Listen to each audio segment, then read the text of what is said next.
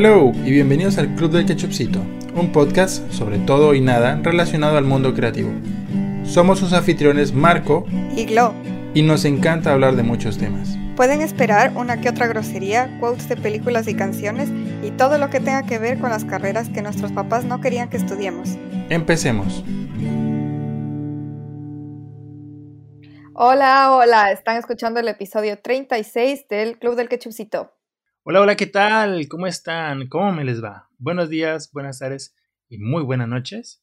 ¿Quién les habla? Su amigo Marco. Y me encuentro como siempre en compañía de nuestra querida amiga Glo. ¿Qué tal, Glo? ¿Cómo estás? Hola, bien. Eh, estaba pensando que ya es el episodio 36 de estado acercando cada vez más así pasito a pasito al fin de, la segunda temporada, ¿puedes creer? Sí, oye, se pasa el tiempo volando. Y qué bueno que, hemos podido seguir con esto. Aprovechamos para darle las gracias a todas las personas que nos han escuchado en uno o varios episodios, que nos han compartido, que nos dejan algún mensaje, que le cuentan a algún amigo, que nos recomiendan. Miren, a todos ustedes, muchísimas gracias y, qué chévere que seguimos aquí coleccionando episodios. Sí, y, y eso, lo mismo. Muchas gracias a todos. Y se vienen muchas cosas más de nuevo, no es que desaparecieron ni nada, sino que entre temporadas sí, sí. todo un descansito bien merecido y pues volvemos, volvemos. Por su pollo, cómo no. Y Glo, ¿qué, ¿qué tal estuvo la semana? ¿Qué hay de news por tu lado? ¿Qué hay de news? Eh, ya empieza la primavera y mis alergias están odiándome. Entonces estoy así a cada rato con que no está muy bien, pero estoy llena de pastillas y todos los antihistamínicos que vengan a mí. Hombre, en ese episodio, Glo drogadísimo. Suave. Pero sí, o sea, sí, normalmente, como les he dicho en muchos episodios, mi voz de por sí ya es nasal porque siempre tengo rinitis alérgica, pero en, el, en la primavera se convierte en algo mucho peor. Si te soy sincero, ¿No escuchas diferencia?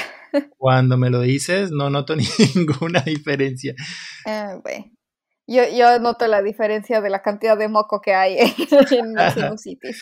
Hombre, claro, el moco siempre una medida eh, muy clara y visible, ¿cómo no?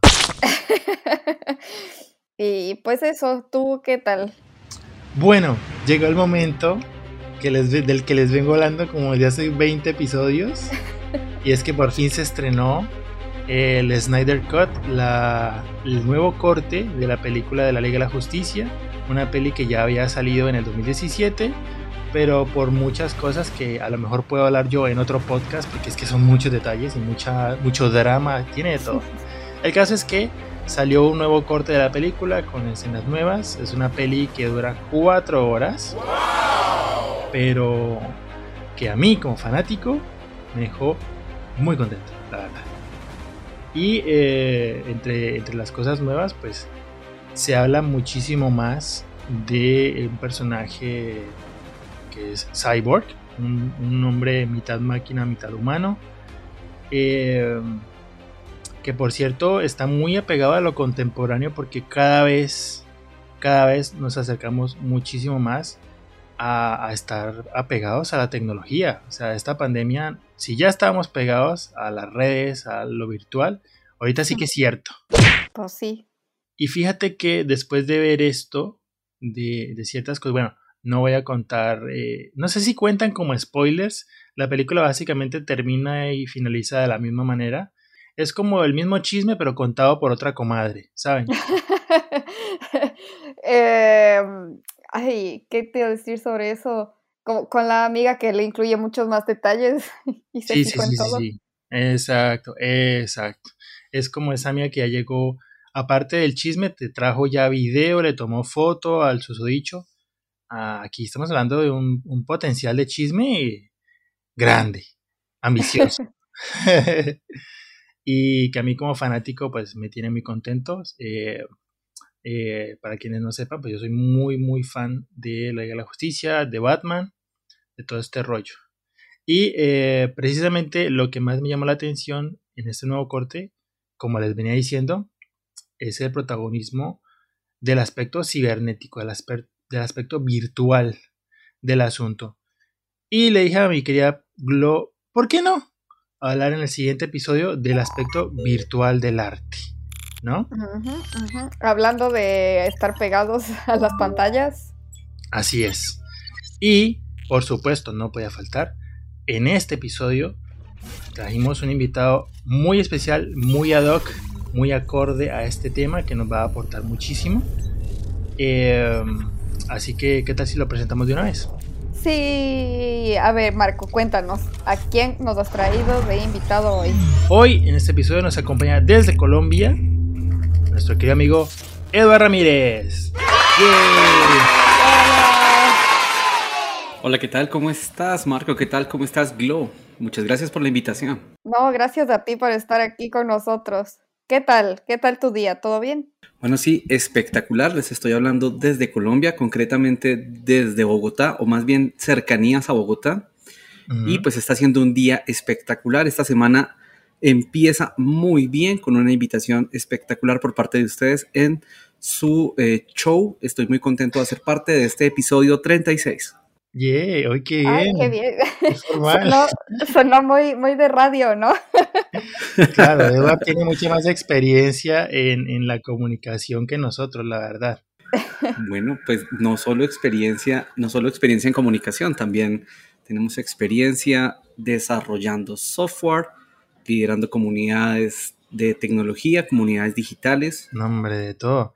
Oye, pues ya que nos adelantaste un poquito, para quien no te conoce, Eduardo, por favor, Cuéntanos qué hiciste, a qué te dedicas y, cómo es que estás untado de todo este rollo que nos estás contando.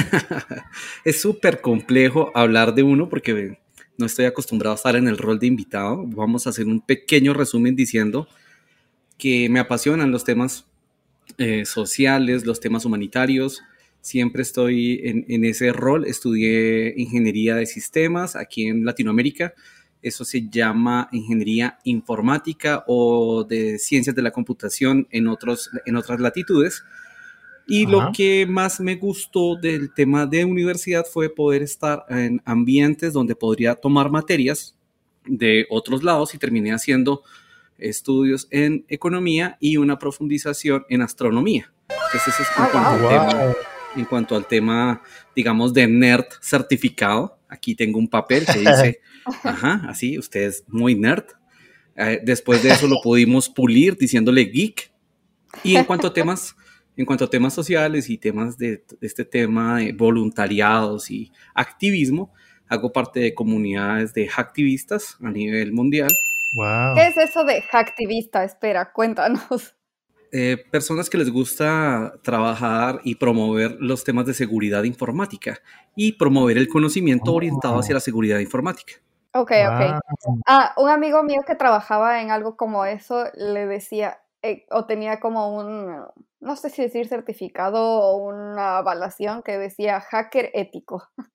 Ah, sí, ethical hacking es, es, de hecho, hay varias eh, certificaciones de eso que son muy interesantes. Y también hay un tema, eh, digamos, de, norma internacional que donde se toca mucho el tema del, del, ethical hacking. No, yo estoy más del otro lado de la difusión y de mm, hacer que las personas conozcan cada vez más lo que está pasando a su alrededor en los estados técnicos y en los estados digitales para que, eh, em, digamos, evitemos problemas y tengamos una vida más feliz alrededor de Internet. Y profesionalmente, lo que yo hago es eh, liderar una, un ecosistema de startups en Latinoamérica donde contamos con diferentes herramientas para que las personas eh, que tengan una idea de negocio con potencial empresarial en Internet puedan encontrar a través de nuestra plataforma eh, diferentes posibilidades. por ejemplo, montar sus ideas de negocio, conseguir cofundador, poder plasmar eh, sus ideas a través de un project manager que les genera una ruta de trabajo y esa ruta de trabajo está acompañada por asesorías eh, gratuitas y pagas por parte de más de, en este momento tenemos más de 70 mentores internacionales. Y si los proyectos van avanzando, entonces tenemos una aceleradora de startups donde ya entramos a resolver problemas para eh, que crezcan y la siguiente fase, que estamos en este momento a puertas de lanzar, es nuestro nuevo vehículo de inversiones de capital de riesgo, Venture Capital, y también eh, tiene unos componentes de Corporate Venturing Capital, que es capital de riesgo corporativo, de tal manera que tengamos todas las fases desde la parte donde está la idea, el networking, el conocimiento y el lanzamiento de su MVP, después ya viene el tema de aceleración y después lo cerramos con inversión. Entonces a eso es lo que yo me dedico. Nuestro sitio web es un sitio muy simpático de solo tres letras, que es p4s.co. Usamos el .co porque somos orgullosamente colombianos.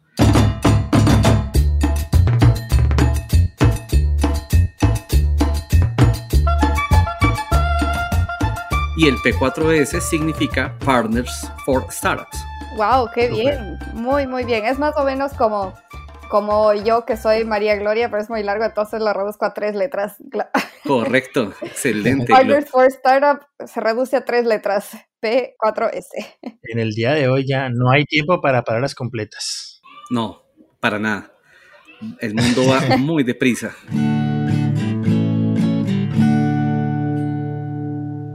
Oye, pues qué bueno que nos acompañas, Eduard. Muchísimas gracias eh, de antemano por, por unírtenos. Fíjate que precisamente ya yéndonos de hecho a la materia, nos interesaba mucho que nos acompañaras en este episodio porque el chisme de, estos días eh, es algo llamado criptoarte.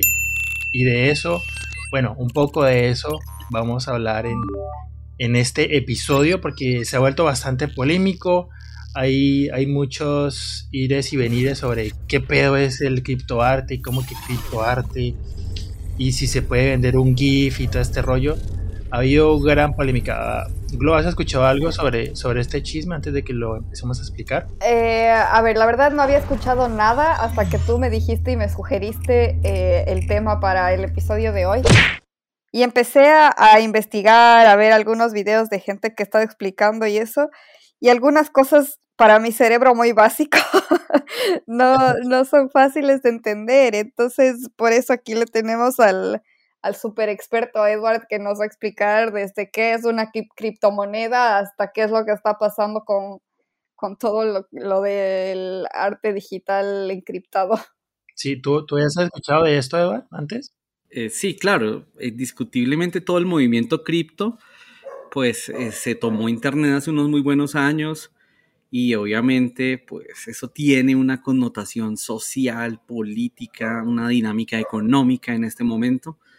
Y también cuando yo digo que me refiero a temas políticos, pues obviamente eh, no quiero entrar tan, tan profundo, pero pues recordemos todo lo que pasó con Wikileaks, con Julian Assange y también con Edward Snowden, por eh, revelar secretos de Estado y pues cuando ellos empezamos a verificar esos documentos y empezamos a, darnos cuenta de, lo que está pasando a nivel de comunicaciones, nos damos cuenta que Internet es una gran, gran, gran red.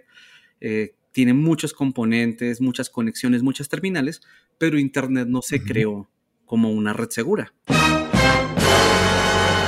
su principal interés era un tema de comunicación, comunicación efectiva, comunicación rápida, oportuna, digámoslo así, pero nunca se pensó como un elemento seguro. La seguridad ha venido pasando conforme va pasa el tiempo y conforme la madurez de los usuarios va avanzando. Entonces, de ahí viene toda la historia de, la palabra cripto.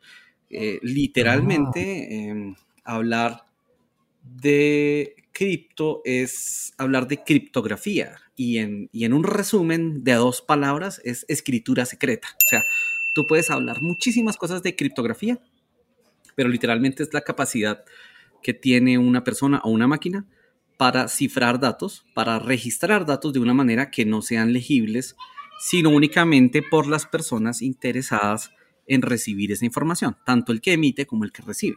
De ahí viene todo el tema cripto. Mm. Ahora, si lo trasladamos a un fenómeno económico, ya estamos entrando al mundo de las criptomonedas, que es un mundo súper bonito e interesante. Y como todo en la vida, desde el punto de vista de las ideas, entra a resolver un problema. A ver, Es que hay unas cosas que, que, como decíamos nosotros, nos tienes que explicar como a mudo. Claro. Sí, no, hasta ahora todo claro, pero mi pregunta justamente es, porque sabemos que al principio, al menos económicamente, em, o en principio debería tener un, un, respaldo, digamos, en oro o algo así, una moneda, ah, papel. Pero que respaldo, o bueno, ahora ya no, ahora es como un imaginario, o sea, si te dan un euro, si te dan un dólar, tú te imaginas que es el valor que tiene y, y en realidad no, no, necesitas el patrón oro como había antes. Pero, ¿qué es lo que respalda una criptomoneda como para hacerlo? De hecho, de hecho yo quería ir un poquito más atrás para, primero que todo, exponer el problema al que la humanidad se estaba enfrentando, que era una situación literalmente de tercerización de nuestros recursos económicos. Y cuando yo lo digo de esa manera, la gente dice, no pasa nada, que alguien lo administre, no pasa nada. Pero pues cuando nos damos cuenta que así como es el sudor de tu frente, es eh, el fruto de tu trabajo, y que sencillamente existan entidades que tú no conoces, que no sabes exactamente cuáles son sus intenciones, cuáles son sus ideales, no sabes si estás alineado o no alineado políticamente con ellos, que son los bancos, son los que te dicen cómo puedes manejar tu dinero, cómo puedes manejar tus recursos y hasta dónde puedes ir con tus recursos.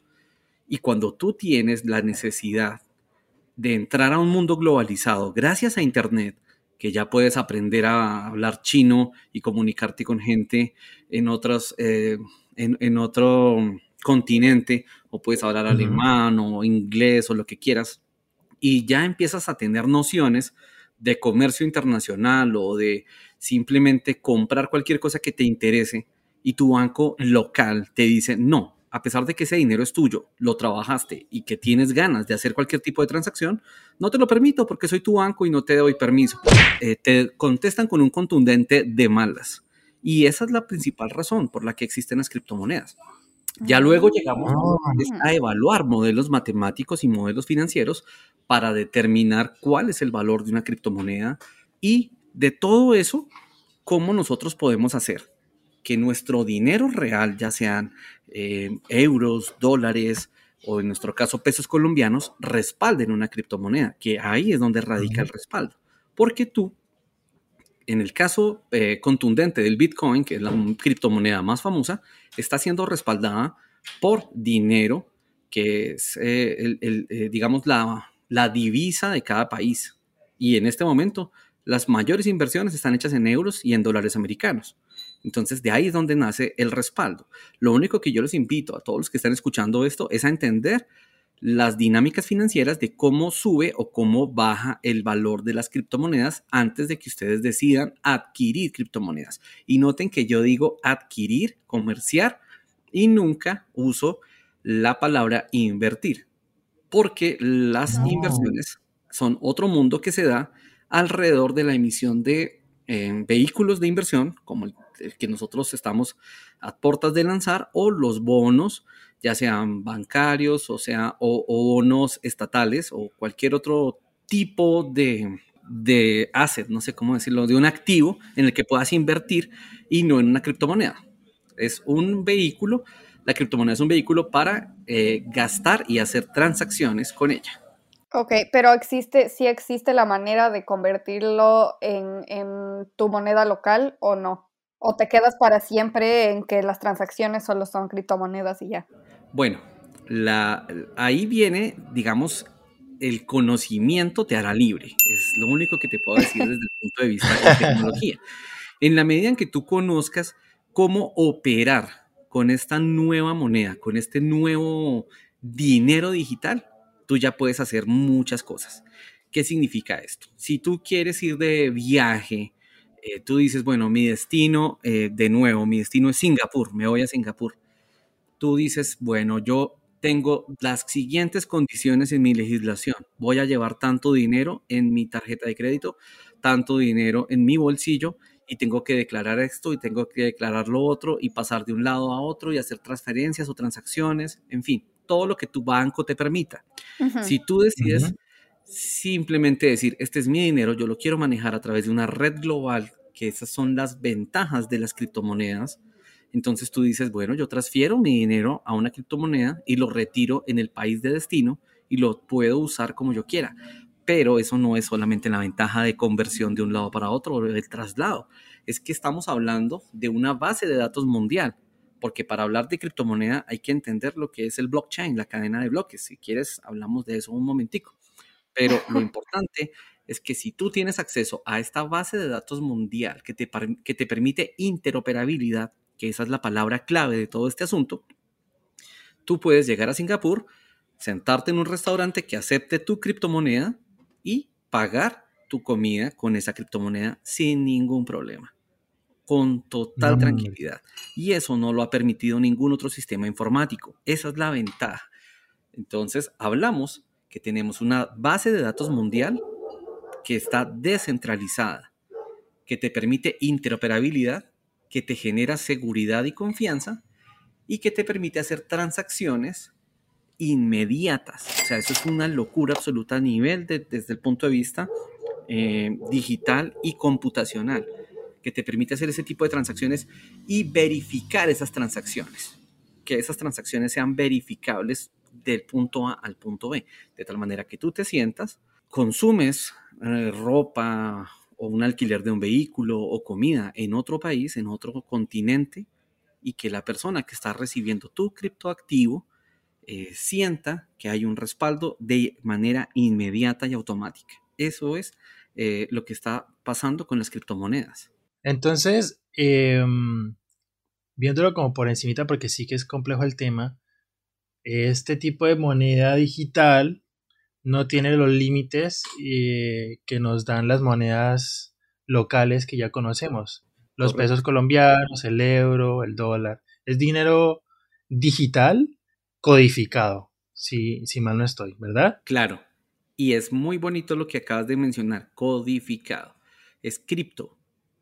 ¿Qué significa? Claro. Que solamente el que emite la transacción y el que recibe la transacción conocen la transacción a detalle totalmente pública queda esa transacción volando en el aire en todo el ecosistema digital, pero solamente tiene acceso los que tengan la billetera.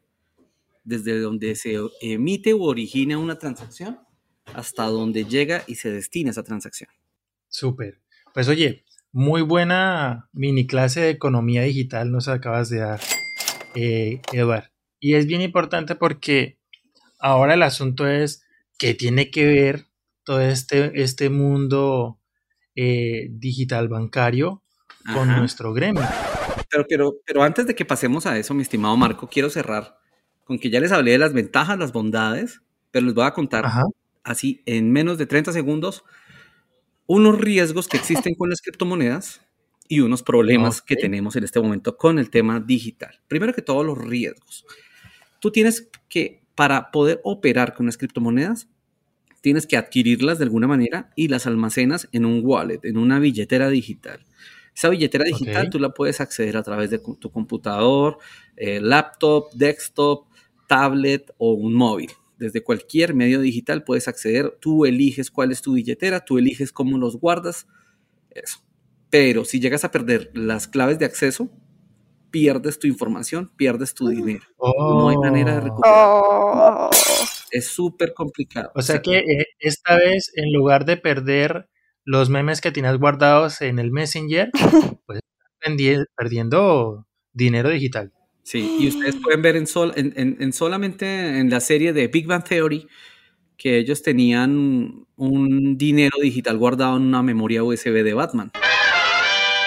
Y Sheldon trata de jugarle una, una broma a sus amigos y terminan perdiendo la memoria y luego em, Stuart, que es el dueño de la tienda de cómics, muestran que él años atrás encontró la memoria y dijo, wow, solo es borrarla y la puedo vender. Y no, la cantidad de dinero digital que había ahí. Sí, pero de todas maneras, pues hoy en día, lo que te digo, el conocimiento es lo más importante, ya las personas sabemos guardar nuestros activos digitales de una manera segura y pues ya hay bastante literatura y videos en YouTube donde te explican cuál es la mejor manera de guardar tus activos digitales. El otro riesgo es la falta de regulación, sobre todo en Latinoamérica eh, y puntualmente en nuestro país, Colombia.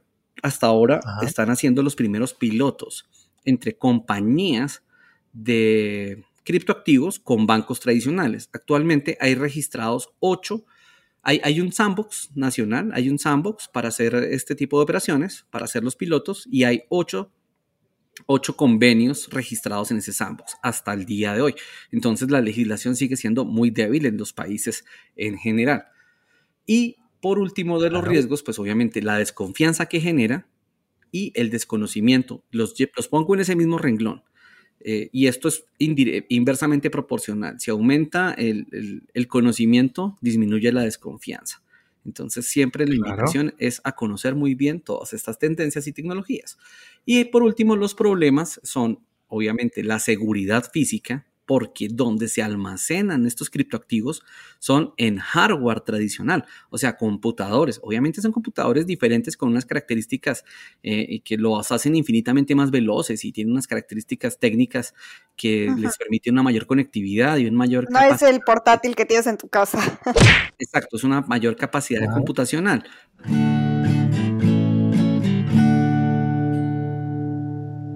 Oye, pues yo creo que estamos súper bien para pasar al chisme que nos involucra ya y por el cual nos, Edward nos ha dado esta muy completa introducción sobre el rollo de, de los bitcoins y de todo, de todo lo que significa lo cripto, ¿no? Claro. Pero ahora el rollo es, ¿qué pedo con el criptoarte? qué significa, cómo funciona, qué está pasando y, todo el, como dije antes, todo el merquetengue. Bueno, yo, yo, sé que, yo sé que aquí yo soy el entrevistado, pero me gustaría saber, yo sé qué haces tú, Marco, pero no sé Glo. Eh, ¿Qué hace? Yo soy diseñadora gráfica y también me gusta la ilustración, pero lo hago más como, como hobby, así aparte, pero principalmente soy diseñadora gráfica, branding, eh, marcas web y así. Correcto. ¿Alguno de ustedes le, le, ha pegado o ha tenido un acierto infinito con un momazo, con un buen meme? Eh, no. He tratado, pero no. ¿O ha tenido así el día de inspiración donde haces una ilustración espectacular y a pesar de que la firmas, eh, así como ah, bueno. Marx Forever. Exacto. Simplemente la gente la copia y la usa indiscriminadamente sin darte los créditos y, más aún sin réditos económicos, sin una ganancia alrededor de eso? No me ha pasado, pero seguramente a Marco sí. Pasa mucho, es pan de cada día en internet, lastimosamente. Que si te si se viraliza alguna de las creaciones que has hecho en, en cualquier red, Instagram, Facebook, lo que sea, mucha gente la comparte, pero también mucha otra gente como que la toma, la descarga y la postea como suya, eh, la interviene también. O sea, eso es lo, bueno y malo de, viralizarse. A mí me pasa, hubo un, un cómic que hice que se posteó por todas partes, pero cuando yo ya lo encontré publicado en todos lados, sobre todo en una web que se llama 9gag, que es como la de las más populares a nivel mundial de, de momazos, Pues me di cuenta de que algún cochino la agarró mi imagen, la descargó, le puso marca de agua de alguien más, borró mi logo y otra gente también, como le dice en inglés, la tradujo al español, así como con Paint horrible. Y sí, ahí atestigué que lastimosamente el Internet es, es muy tramposo con esto de dar crédito sobre la autoría de, de obras artísticas y sobre todo si son digitales, ¿no? Correcto. Entonces ahí nos enfrentamos a una muy bonita realidad y es la siguiente. Si eh, existe un problema, si existe una situación desfavorable como la que nos acaba de mencionar nuestro amigo Marco, siempre habrá alguien que piense en generar una idea que ofrezca una solución. Y eso es lo bonito del Internet, eso es lo bonito de toda esta maraña de cables y chips que nos permite generar conocimiento colectivo y nos permite dar soluciones a nivel global de todo tipo de problemas. Y este es un problema grande que está pasando al interior del ecosistema de creatividad y sobre todo en el, ecosistema artístico. Y les voy a contar un poquito mm, de cómo combinamos arte y economía. En el mundo de la economía eh, existe un término llamado escasez. Y, ese, eh, y esa escasez está dada por múltiples factores, pero si no se genera escasez, no se genera un valor efectivo por un ítem, por un activo. Y si ese activo no tiene un valor, pues obviamente nadie va a querer consumirlo ni comercializarlo, ni va a querer tenerlo ni poseerlo. En conclusión, eh, las tres factores que yo estuve analizando para esta entrevista es primero que todo el factor del aumento de la demanda. Si existe una manera de generar escasez sobre un activo, sobre un bien, va a haber un aumento de la demanda. Por ejemplo, en este instante, eh, digamos que escasea el paisaje. Todo el mundo sabe que el paisaje es gratis. Salimos en el auto o miramos en un avión y el paisaje es gratis. En el momento en que el paisaje deje de ser gratis, entonces todo el mundo va a decir, wow, yo quiero tener un poquito de paisaje. ¿Cuánto me cuesta? Dos kilogramos de paisaje.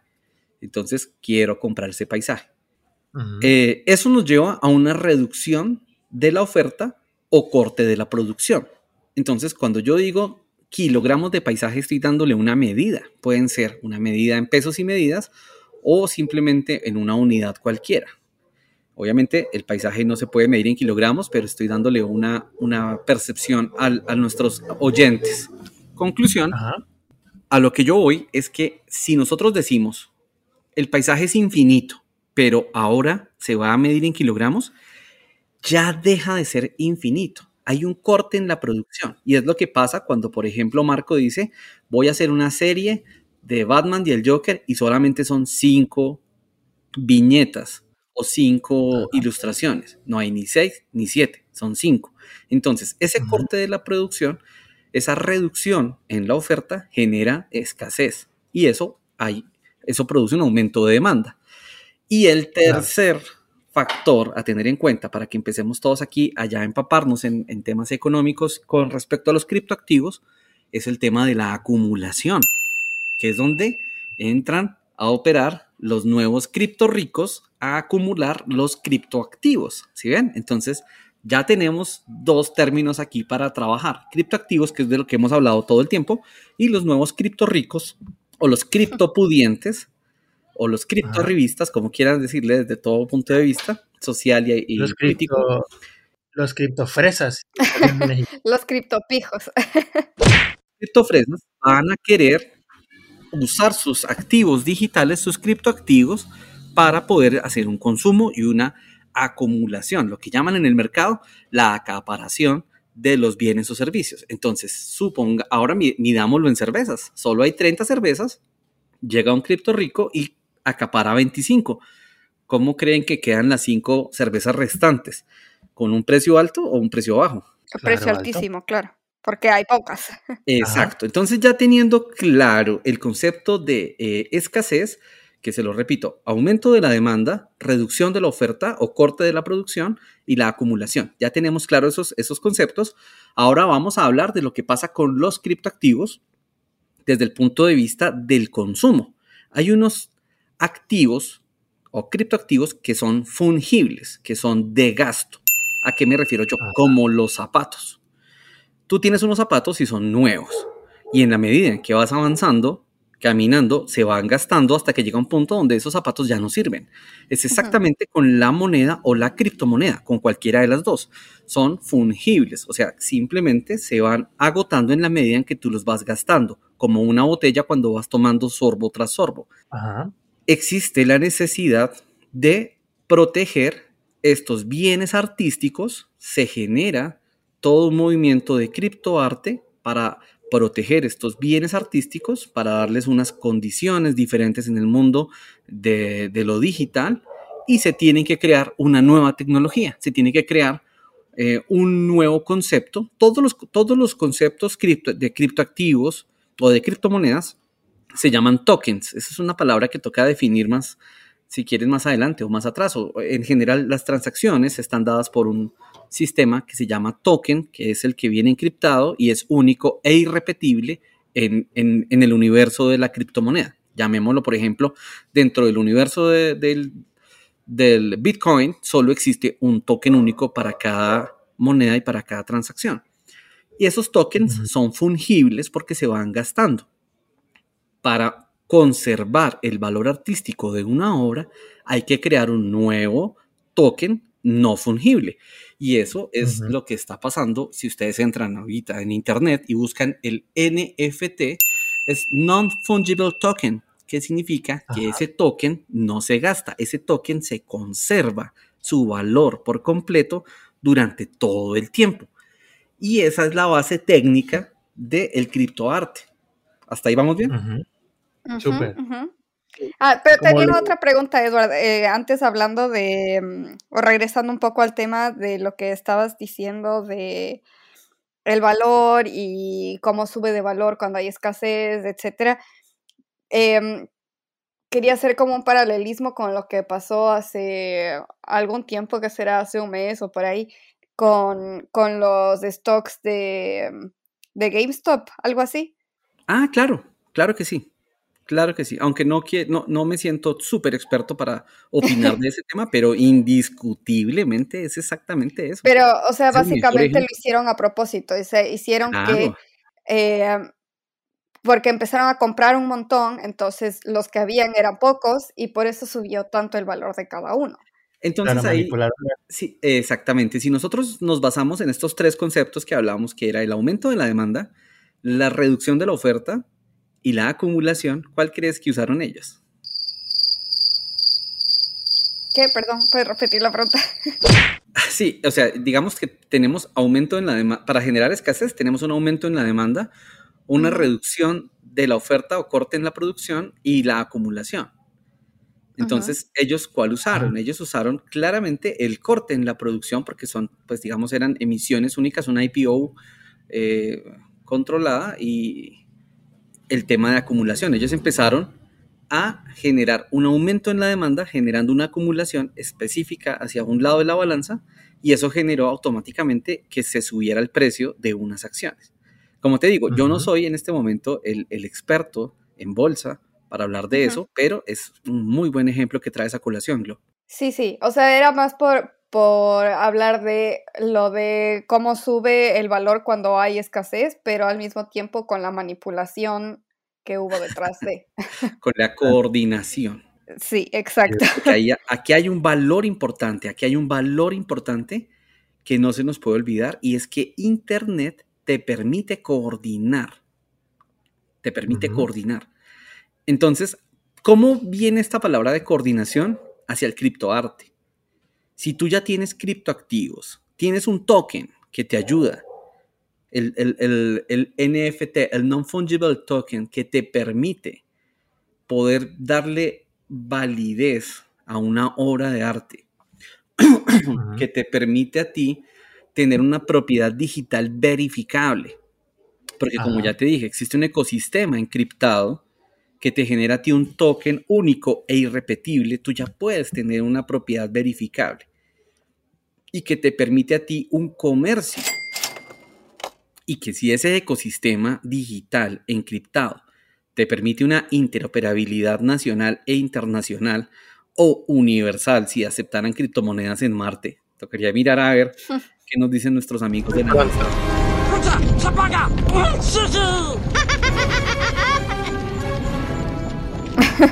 Entonces, ¿qué significa eso?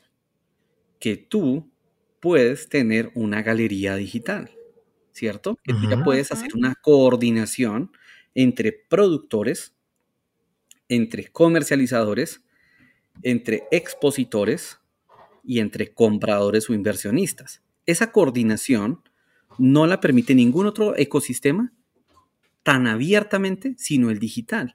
Si lo vas a hacer físicamente, estás reducido a un área geográfica. Las galerías de arte están reducidas a un área geográfica. La galería está en una ciudad puntual y si acaso hay una o dos sucursales en, el mismo país o en otro país y pare de contar. Aquí una galería virtual te mantiene dentro de un ecosistema digital donde cualquier persona puede crear sus obras, firmarlas, verificarlas mediante su, su token no fungible y empezar a interoperar en un mercado, en un comercio con sus obras. Esa es la gran ventaja de todo lo que pasa cuando unimos el criptomovimiento, la criptomoneda, el criptoactivo, tecnología diseñada para el arte y un ecosistema de eh, intercambio de recursos económicos, o sea, digamos una nueva economía alrededor de un bien artístico. Súper. Pues mira, yo tengo una interpretación que muy bien has contextualizado, Edward, eh, sobre todo este rollo. Como yo lo entiendo, la polémica en, nuestro campo se da porque justo antes de, la introducción de los criptovalores, cualquier tipo de producción digital pues no era comparable con un original. En el mundo de la ilustración, un original es una obra que el autor ha hecho que no, es imposible de, copiar. Y estoy hablando de obras hechas a, mano, en papel, con pintura. Es por eso que, por ejemplo, la Mona Lisa, la obra original de la Mona Lisa, cuesta un montón. Y aunque tengamos fotos de la Mona Lisa, aunque la podemos referir y veamos un scan de la imagen, siempre va a estar la Mona Lisa original allá metida en el Louvre, en Francia, ¿verdad? Es, lo que habíamos hablado también eh, con, en el episodio con el tío Johnny, de qué es lo que hace que tenga valor el arte tradicional o análogo versus el digital, pero ahora está cambiando. Claro, ahí, es, ahí está la importancia de lo que nos explica Edward. Ahora, las obras digitales encontraron a través de todo este mundo del, del criptocódigo, la manera de certificarse. Y por lo que estuve leyendo, esto de que el, llamado blockchain te puede dar a ti la certifica, el certificado de que tu obra digital es original y única a través de un código, hizo la diferencia por completo. Ahora ya podemos encontrar que aquel GIF del gatito que va por internet rodando por todas partes en memes ya va a existir y va a tener una obra original de la cual tú puedes apropiarte, por supuesto, a cambio de una módica suma, ¿no? Correcto. Y, alrededor de, estas semanas en, donde más se ha hecho conocido el tema, creo que está muy chévere cómo nos hemos logrado introducir al mundo de, de las criptotransacciones por medio del arte, porque antes como que estaba muy sesgado el el camino económico de, del artístico, creo yo, desde mi punto de vista, ¿no? Antes era como que, vale, si yo quiero vender algo digital, pues tengo que ser directamente un ingeniero o estar netamente metido en el rollo de lo digital y mis obras eh, de ilustración aquí, por aparte, ¿no? Y esperar a que una galería física eh, me quiera publicar, me quiera imprimir mis obras o el lienzo que yo pinté y ahora eso ya ha cambiado por completo. Ahora esta, esta obra para los colegas eh, artistas digitales o incluso diseñadores también que hagan cosas eh, de manera digital ahí en su compu, ahora es cuando el, juego ha cambiado por, por, el conocimiento que hemos adquirido que nos cuenta que nos cuenta Evar. Esto es como consecuencia también yo creo de que ya el conocimiento está más amplio para todos, más asequible. Eh, el caso que nos contaba Glo precisamente pasó por eso, porque la gente, esto fue gente que se reunió por Reddit, una, una, una web, entre todos se chismosearon cómo hacerle para, para desbancar un poco y hacerle una triquiñuela a la gente de Wall Street y lograron eh, aumentar los, los, las acciones de algo por lo que nadie da un solo peso. Ahora, el asunto está en que tenemos eh, la posibilidad de hacer que esto que hiciste tú en tu compu, en tu Photoshop, se convierta en una obra original. Eh, básicamente así es como yo entiendo este rollo. Y se han hablado, no sé si será cierto o no, pero se ha hablado de que se han vendido un montón de obras ahora por valores altísimos. Es que eso justo iba a preguntar, porque ¿quién define el valor? ¿Quién define si la pieza es buena o no?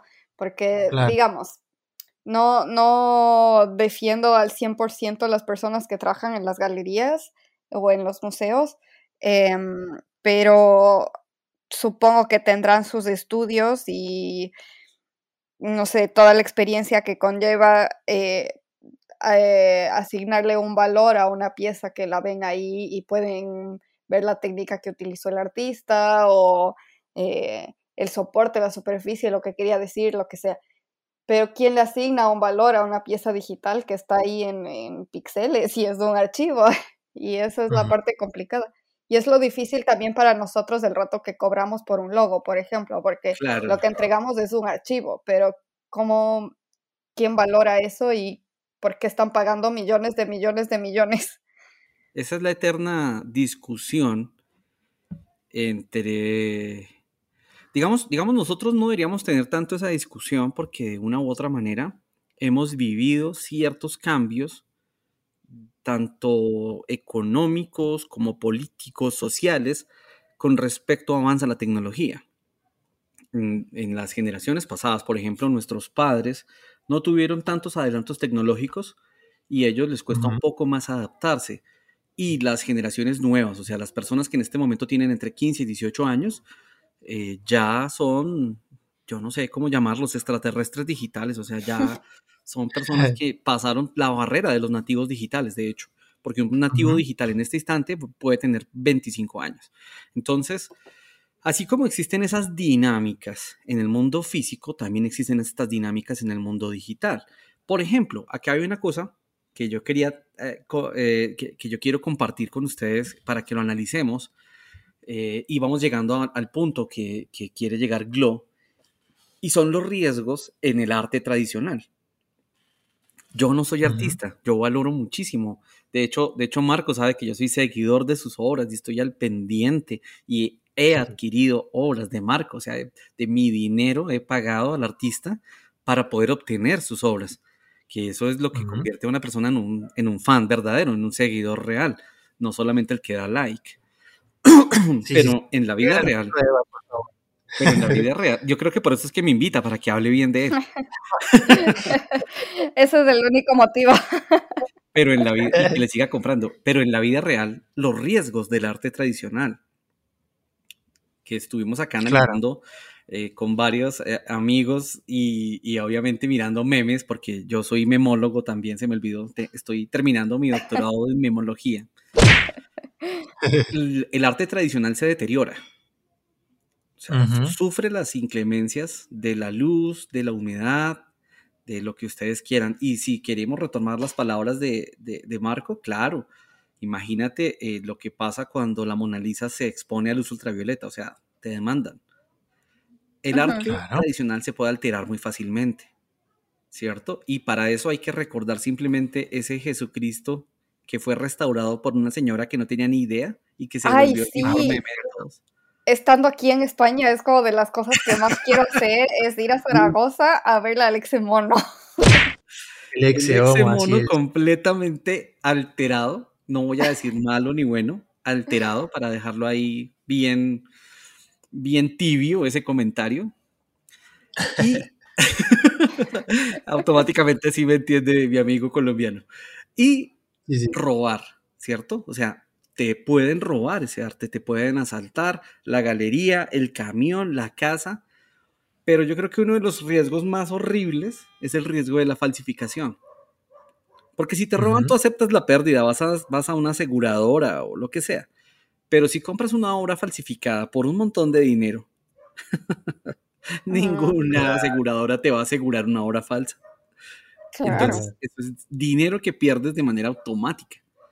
¿cierto? Para que un cuadro, para que una obra eh, de artística mantenga o conserve su valor, no sé si ustedes sabían, eso es una ley internacional, tiene que estar asegurada. Una obra, para que conserve su valor año a año, tú tienes que gastar dinero en seguros.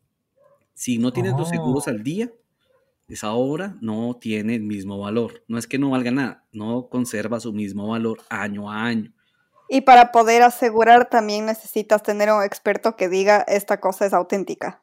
Exactamente. Y si no tienes un non-fungible token, no tienes un token así, te toca llevar al experto que le ponga la lupa y que revise todo para saber si esa obra es o no es original. Entonces, mm. con todo esto que estamos hablando, vamos a llegar un día donde no sea para nada extraño saber cómo determinar los precios de esa obra artística, cómo determinar cuáles, actores, cuáles actores del ecosistema, ya sean los comerciantes, los productores o los inversionistas, estén cotizados en ese ecosistema. Porque en el ecosistema que ah. manejamos actualmente, o sea, si vamos nosotros al mundo de la Edad Media o al mundo de las cavernas, en ese ecosistema era ilógico que una pintura adquiriera tanto valor porque las pinturas eran rupestres. Entonces decían, ¿cómo así que una pintura puede adquirir un valor? Y un valor, digamos, ¿cuáles son los cuadros más costosos? Van Gogh o Dalí o Renoir, ¿cierto? ¿Qué pasa con eso? Si vamos a un ecosistema como el ecosistema donde las únicas pinturas que existen son las rupestres, la gente va a decir, ustedes están locos, ¿cómo van a colocar eso en una tienda, gastar tanto dinero, hacer lanzamientos con, con, con bebidas alcohólicas eh, de un precio exorbitante. Ustedes están locos. Así, de la misma manera, como existen esas comparaciones en las dos escalas, en este momento estamos dando el salto hacia un ecosistema digital con todas las bondades de la criptografía para poder respetar y proteger las obras de esos artistas digitales y ellos también tendrán que darse la tarea de determinar cuáles son los algoritmos, cuáles son las funcionalidades, cuáles son las proporciones que deben tener para que sus obras adquieran o disminuyan su valor y de esa manera puedan generar una economía alrededor de estos eh, criptoactivos de criptoarte. En tokens no fungibles. Eso es súper importante resaltarlo. Qué locura. O sea, por ejemplo, tal vez hace un año o algo así, antes de que esto se, se ponga de moda, digamos, eh, si yo hacía una obra digital y le ponía mi firma y después iba donde un abogado y decía, yo quiero que registres esta obra como mi propiedad intelectual, pero después sacaban camisetas con esa eh, ilustración que yo hice, yo en realidad, aunque tenga el respaldo del abogado que, que es mi propiedad, igual lo podían hacer porque está falsificando y ya. Pero creo que ahora va a ser más difícil hacer algo como esto, ¿no? Eh, claramente, en la medida en que tus obras adquieran valor y que más personas estén interesadas en conservar ese valor. De eso se trata precisamente la generación del ecosistema artístico a través de medios digitales y criptografía. Pero bueno, entonces, ya como para, ir cerrando un poco, bueno, este tema es supremamente amplio y nos podemos extender muchísimo más, pero vamos a limitarnos ahora a, a dar nuestra opinión después de, todo esto que hemos hablado en, lo de que será que el, el cripto el criptoarte puede seguir siendo considerado arte como cualquier otra de las piezas que conocíamos antes o será esto ya un campo aparte ¿cómo lo ven ustedes? ahí, les, ahí les toca a ustedes que son los artistas desde el campo ingeniería y la tecnología a definir el arte, yo creo que lo termino dañando. a ver, esto es lo que yo creo. Porque hemos hablado en otros episodios sobre nuestra propia definición de, la ilustración, que es a lo que nos dedicamos, que yo creo que es el, el propósito que tú le das. O sea, si es que tú eres ilustrador y tu propósito es que sea masivo y hacer un libro o un cómic y que se venda de forma masiva, entonces ahí tal vez no es necesario tener un, token, un NFT, como nos explicó ya Edward.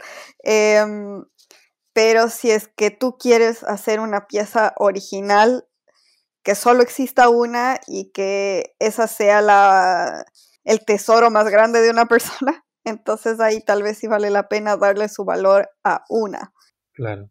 Pero, pero, perdón, me meto aquí porque, a ver, Marco, ¿tú conoces, por ejemplo, cuando algunas empresas relojeras sacan ediciones especiales de los relojes de Boba Fett eh, o de Luke Skywalker o de Batman o el Joker? Yo tengo un montón de plata invertida en... No, no me voy a engañar. Plata que he gastado en cosas de ese estilo tú compras ediciones limitadas. Claro. Y por ejemplo, Invicta sacó una, una serie de relojes de Star Wars cuyo límite es 1977. porque es la fecha del lanzamiento de la primera película de Star Wars. Entonces tú sabes que hay 1977 unidades de la que tú posees. Y la que poseo yo, por ejemplo, de R2D2, creo que es la 439. Yo sé que yo soy el dueño de la unidad 439 de las 1977 disponibles. O sea, no le estoy dando un valor a una cosa única, le estoy dando un valor a una colección. Y esa es la ventaja de un, de un criptoactivo digital que tú puedes decir, como yo empecé la charla diciendo, si quiere Marcos generar una serie de cinco viñetas, cada una viene numerada y le puede dar un valor y esas son criptoactivos, tokens independientes generados por un artista y él puede decir, voy a subastar la primera, la segunda se la voy a regalar a un amigo y la otra eh, la dono a caridad y me quedan dos para mí. Entonces, esa es la ventaja del criptoarte, que puede tomar decisiones sobre su obra, que puede serializarlas y que puede proteger y verificar su obra.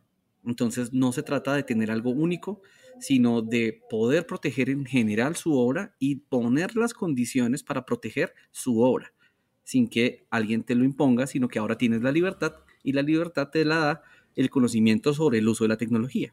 Ah, wow, wow, wow, wow, wow.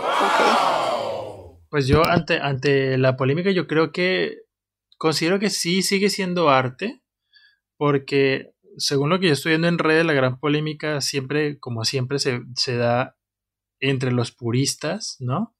Y como las nuevas generaciones. Y pues como lo venía diciendo el famoso meme de Dewey de, de Malcolm in the Middle, pues el futuro es ahora viejo, ¿no? es ahora viejo.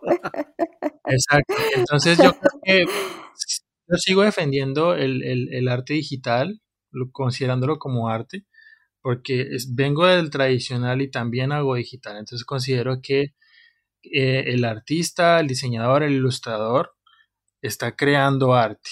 Y, y, que sea digital o impreso o a papel o lápiz, esos ya son como medios de producción de tu arte. Eh, entonces, está bueno, sobre todo, que nos empecemos a montar un poco de los temas nuevos, porque veo mucha gente como que a favor y en contra, y sobre todo los que están en contra, siento que están como nosotros antes de esta conversación, como con muy poco conocimiento del tema y como siempre eh, la gente le tiene miedo a lo que no conoce, ¿no? Entonces, eh, está bueno que, nos empecemos como a abrir un poco acerca de todo este rollo.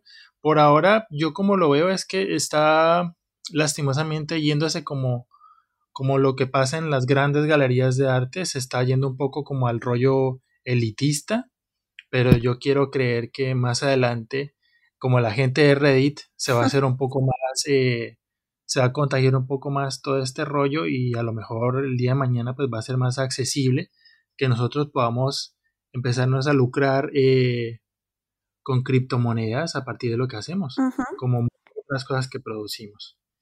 Em, y sí que ha sido muy buena esta conversación con, con Edward eh, para, para que nos amplíe un poco más de este tema que yo creo, yo soy del, del equipo de la gente en ilustración y diseño que están muy, muy, muy alejados de los temas de adultos, de monedas, de bancos, de papeleos pero es necesario, es necesario. Sí, y sobre todo es necesario entender qué es lo que está pasando en el mundo y entender cómo evoluciona la economía y las diferentes maneras de, de hacer transacciones, porque como bien dijo Eduardo hace un rato, eh, es un mundo globalizado. Entonces, por ejemplo, esto es un ejemplo así súper básico, pero eh, mi amiga Maca, que estuvo aquí invitada en el podcast, Em, está haciendo algunos trabajos para clientes en, otros países y dice que la manera en la que le pagan es por una transferencia bancaria y que le cobran 50 dólares a ellos por la transacción, eh, o sea, al, cliente desde allá y después para recibir también le cobran 50 dólares y luego 20 por, porque sí, por existir. Entonces básicamente están pagando 120 dólares extra por una transacción que sería muchísimo menos si es que las cosas estuvieran más abiertas, ¿no? Entonces, eh, por eso existen las soluciones de los bancos como FinTech, que, que te permiten tener cuentas en diferentes divisas para poder eh, trabajar en donde quieras y como ahora está tan famoso y tan popular el, teletrabajo, entonces yo puedo tener clientes en Japón si quiero y me pagan a la cuenta de la divisa que yo tengo en mi banco fintech. Entonces, estas cosas existen para solucionar problemas que, que por el mundo globalizado y por la, el avance de la tecnología te, te encuentras y no sabes cómo cambiar o cómo solucionar si lo sigues haciendo de la misma manera. Así es. Y bueno, em, se nos ha pasado la hora de charla volando. Yo creo que ya es buen momento para que nos vayamos con el ketchup tip de la semana. ¡Yay! El, ketchup, tip. Amigo Edward, ya que tú eres el invitado de este episodio, por favor, haznos los honores y por favor cuéntanos cuál va a ser tu ketchup para este episodio. Bueno, lo primero es que debemos luchar por la libertad. Primero, reconocer nuestra libertad, reconocernos como seres humanos libres, independientes y que esa libertad pues tiene un montón de responsabilidades indiscutiblemente, pero que siempre tenemos que luchar por mantenernos libres y la libertad te la ofrece en gran medida el conocimiento, la capacidad que tú tienes para aprender y adaptarte a los cambios. Y en la medida en que logres tener esas dos cosas en combinación, eh, y ojalá, pues digamos, en pro del mejoramiento de la condición humana, mm, logremos siempre derrotar cualquier persona que amenace con nuestra libertad. Me refiero a tiranos, em, eh, la, tiranía económica, política o social, eh, xenofóbica, cualquier tipo de tiranía. Nosotros tenemos que luchar por la libertad y de eso es lo que quería tratar eh, en la charla de hoy, con las preguntas que ustedes muy amablemente me hicieron y con la invitación. Si notan, todo lo que hablamos está en aras de que ustedes puedan moverse como peces en el agua en este nuevo mundo digital y que eso les otorgue beneficios, tranquilidad a su vida y que también promuevan esos beneficios y esa tranquilidad a las personas que los rodean. Total. Muy, de acuerdo. Muy, muy bien. Y el conocimiento es poder, por supuesto. claro que sí, el meme. el futuro es ahora. Glo, cuéntanos cuál va a ser tu ketchup tip de la semana. Eh, a ver, el mío es más eh, enfocado hacia el lado artístico al que nosotros pertenecemos, pero tenemos en, nuestro podcast nosotros siempre hablamos de la manera en la que eh, tenemos que proteger nuestro trabajo y protegernos a nosotros mismos y, hacer notar que nuestro trabajo tiene su valor. Entonces creo que estas eh, soluciones que se han encontrado como el, token o la firma digital para eh, probar que nuestro, nuestro arte es auténtico y lo hicimos nosotros, me parece una movida muy inteligente de parte del gremio artístico como para hacer notar eso, que el arte digital sí es arte y tiene su valor. Que no sé si sean los miles de millones que están invirtiendo ahora por todo lo, nuevo que es esto, pero em, creo que esto hace que la gente también note y se dé mucho más cuenta de, que también es arte y que también eh, invertimos nuestro tiempo y nuestro conocimiento en esto y porque sea digital o porque sea un archivo no significa que, que no tiene el mismo valor que, que estar pintado en un lienzo. Entonces, eso, a reconocer el trabajo digital de los artistas y qué bueno que, que esté pasando esto actualmente. Total, súper, muy de acuerdo, Glo. El tuyo, Marco, cuéntanos. Bien, yo sumándome a, a, a esos consejos de Glo y eh, los invito a no tenerle miedo a las cosas nuevas. La verdad es que conforme pasa el tiempo, eh, los adelantos tecnológicos, las maneras, el comportamiento, incluso eh, las maneras de, mantener nuestro aseo personal, como nos lo enseñó esta, esta pandemia, eh, van cambiando con velocidades cada vez más altas, ¿no? Así que mi invitación es a que no le tengamos miedo a lo nuevo en cuanto a, a todo desde el dejar de subirse al techo para arreglar la antena cuando la telenovela no funciona y empezar a usar Netflix ahí en la comunidad de tu compu, hasta eh, el entender eh, cuestiones económicas digitales, nuevos softwares, nuevas herramientas, nuevos estudios, nuevas teorías. Hay que estar muy abiertos a las cosas nuevas. Que si bien no podemos estar a veces muy de acuerdo en lo que sale, en lo que dicen, precisamente como nos lo dice Edward, para eso está el conocimiento, para indagar, para entender, para escuchar y sobre todo que ahora con el poder de las redes, pues tenemos la oportunidad de, de escuchar muchas voces y no solamente una, ¿no? Que antiguamente pues quien estaba más arriba era quien dictaba la última palabra y eso ya ha cambiado. Así que si están muy eh, temerosos tal vez de, yo qué sé, de cambiar de herramientas, de aprender algo nuevo, de hablar con gente nueva, pues atrévanse a, a cambiar eso, que a lo mejor se están perdiendo de muchas cosas chéveres, de conocimiento, de aprendizaje, de contactar con personas geniales, de mejorar en lo que están haciendo y, y todo eso pues los puede estar limitando un simple temor. Eh, como lo dice de nuevo aquel meme, el futuro es ahora viejo. Así que no le tengan miedo a, lo nuevo y mucho ánimo, a darle a tomar. Es que yo desde ya me imagino eh, o tengo implantado en mi cerebro cuando dices a darle átomos el sonido de los como el que pone este y lo completo en mi cabeza. Por supuesto. Eh, Edward, muchas gracias por acompañarnos en este episodio del Club de Ketchupcito. Bueno, muchísimas gracias a ustedes. Fue un placer conocer a Glo virtualmente en este ecosistema del podcast. Y es siempre un placer volver a, hablar con mi estimado Marco, uno de mis artistas favoritos. Los invito a que sigan a todos en las redes sociales. Sí, precisamente, antes de irnos, por favor, cuéntanos cómo te podemos encontrar en las redes o, tu web de, de, Partners for Startup y todo eso. Cuéntanos, por favor. Sí, les repito, mi web es un dominio muy sencillo de tres letras, es p4s.co, Partners for Startups.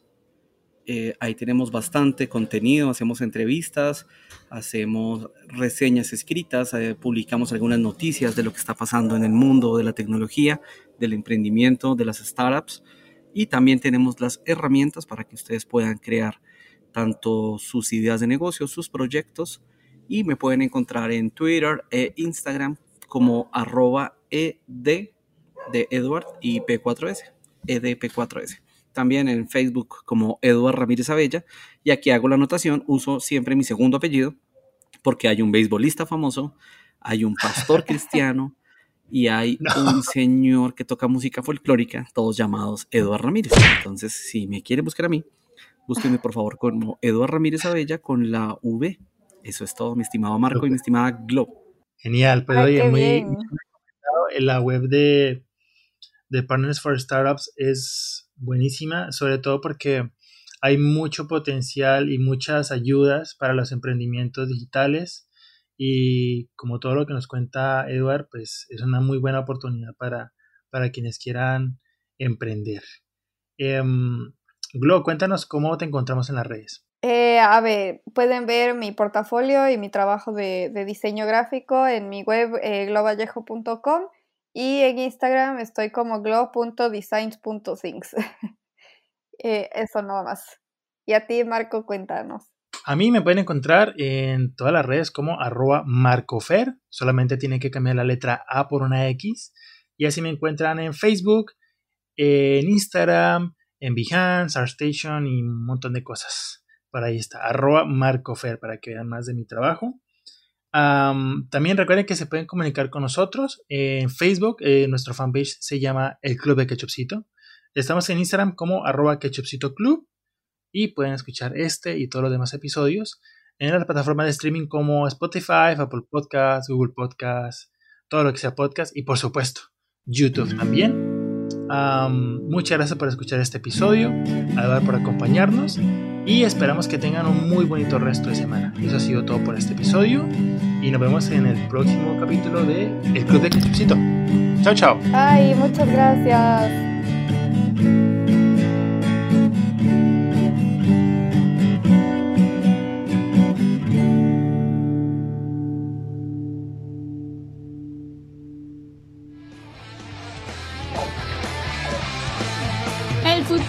soy, ¿oíste viejo?